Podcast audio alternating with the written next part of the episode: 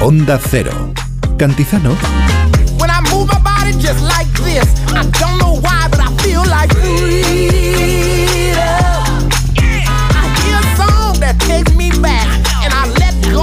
¿Les parece? Os tengo que contar que he sacado entradas para visitar hoy un museo. Sí, nos hablamos de museo, Museo del Arte Prohibido, Rebeca. Mm, se trata del primer museo de obras de arte censuradas, prohibidas, retiradas del, del, mundo. Allí nos vamos a encontrar 42 obras de una colección de 200 que tiene su propietario, con el que vamos a hablar, Tacho Bennett.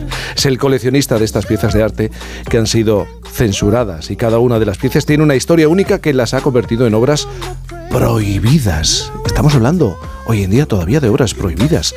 En el museo se pueden ver piezas como Always Franco, que llevó a su autor Eugenio Merino a juicio y que fue retirada de arco, o los crucifijos de León Ferrari que fueron considerados como blasfemia por el Papa Francisco.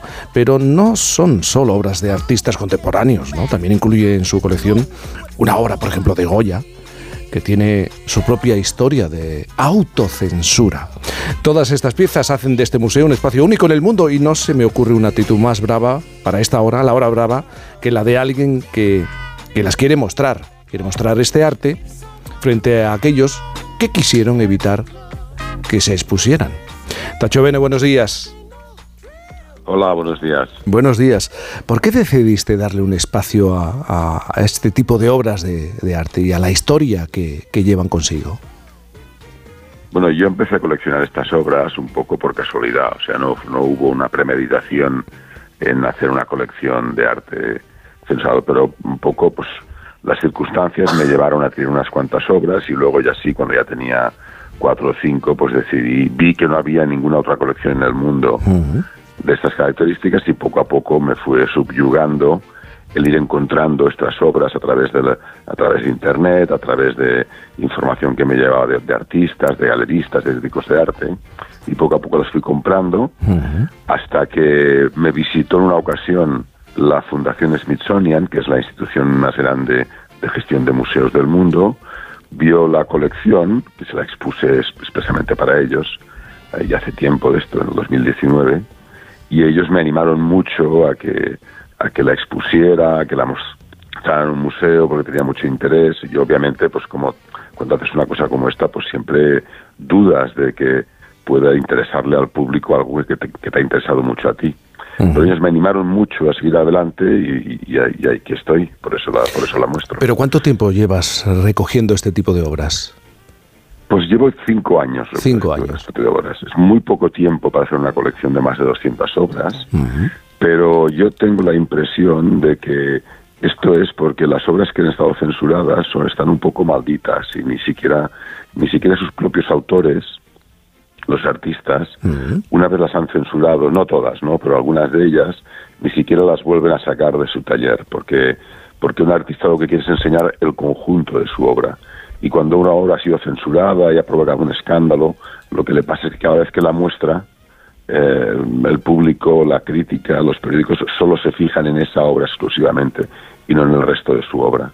Y por eso por estar en su taller, están un poco apartadas y por eso no, es, no, ha sido difícil recopilarlas en este sentido. Claro, siempre se dice que descubriendo a los artistas y a las obras de cada momento histórico se entiende cómo era la sociedad, cómo eran los que gobernaban, cómo eran los que estaban abajo, pero también las que las obras censuradas ¿no? y prohibidas.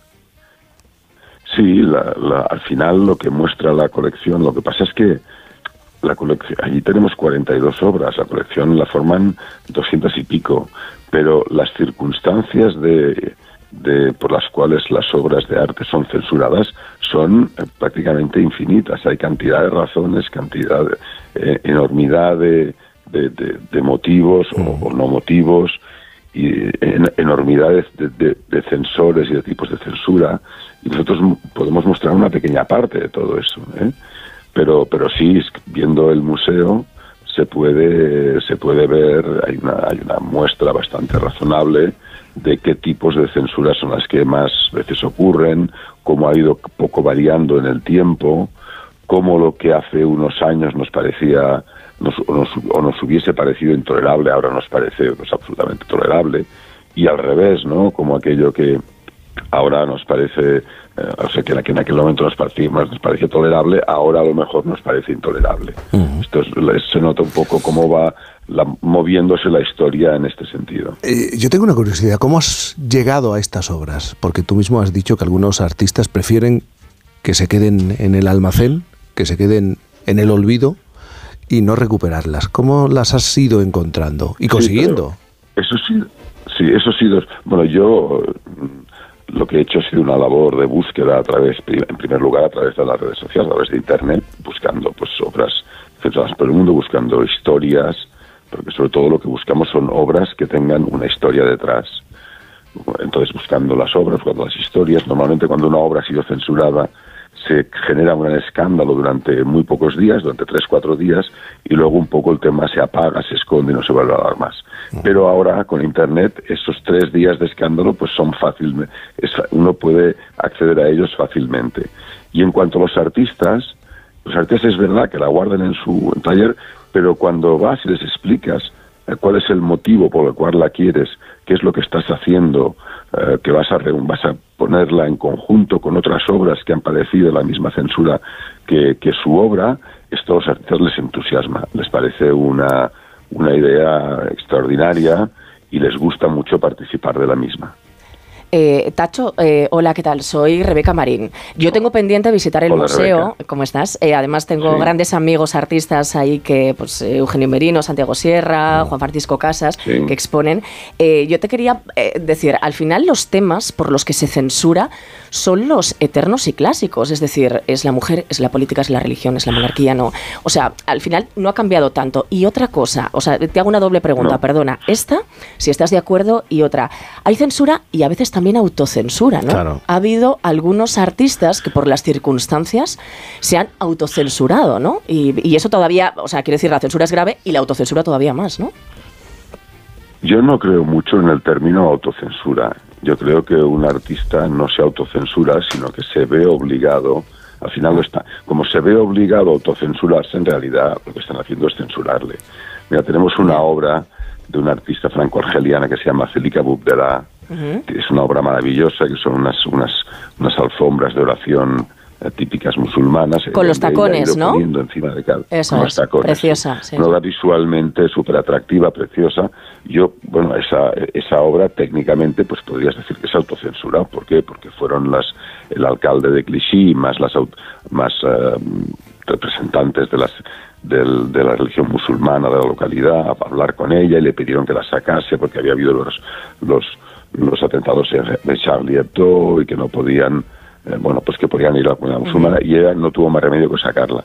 Yo he hablado muchas veces con Celica, hace ya desde mucho, la conozco hace mucho tiempo, porque, bueno, desde que le compré la obra, pues he mantenido una cierta relación con ella y ella siempre me dice, bueno, autocensura, sí, efectivamente, yo di autorización a que la quitasen, pero es que no tenía más remedio, a mí me obligaron, o sea, yo me siento censurada.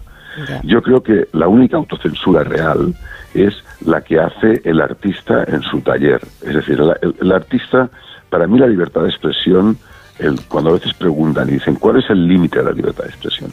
Para mí el único límite de la libertad, de expresión se lo impone el propio artista. El propio artista sabe qué obra quiere, quiere crear, hasta dónde quiere llegar. Y puede haber un momento que el artista diga, hombre, me gustaría ir un poco más allá, pero no voy a ir porque entonces puedo provocar una polémica. Eso sí que sería, en este sentido, un poco se podría llamar autocensura, pero que a un señor, pues por ejemplo lo de Goya que hablábamos, que era autocensura. Bueno, Goya, Goya pues toma los grabados que ha, que ha dibujado, hay un cambio de gobierno, de un gobierno liberal a un gobierno reaccionario, y, y los recoge y se marcha a Francia por miedo a que esos grabados le causen problemas legales. ¿Es esto autocensura? Hombre, no, yo creo que no, yo creo que está claro, que, está, que, que es muy claro lo que iba a pasar y, y, Goya tomó una postura preventiva, ¿no? Muy bien, Tacho Bene, muchísimas gracias por presentarnos, por invitarnos a pasear por este Museo del Arte Prohibido. Gracias y buenos días.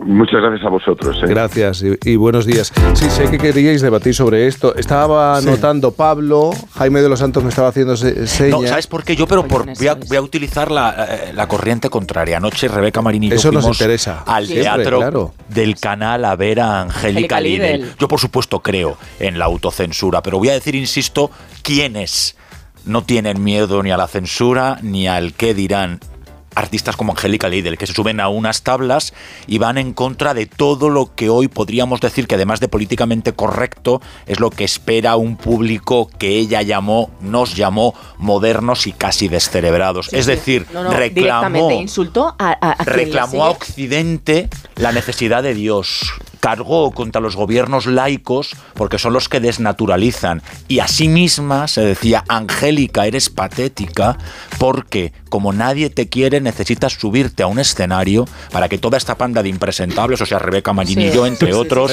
me ¿eh? aplaudan y llenen un poco de mi ego.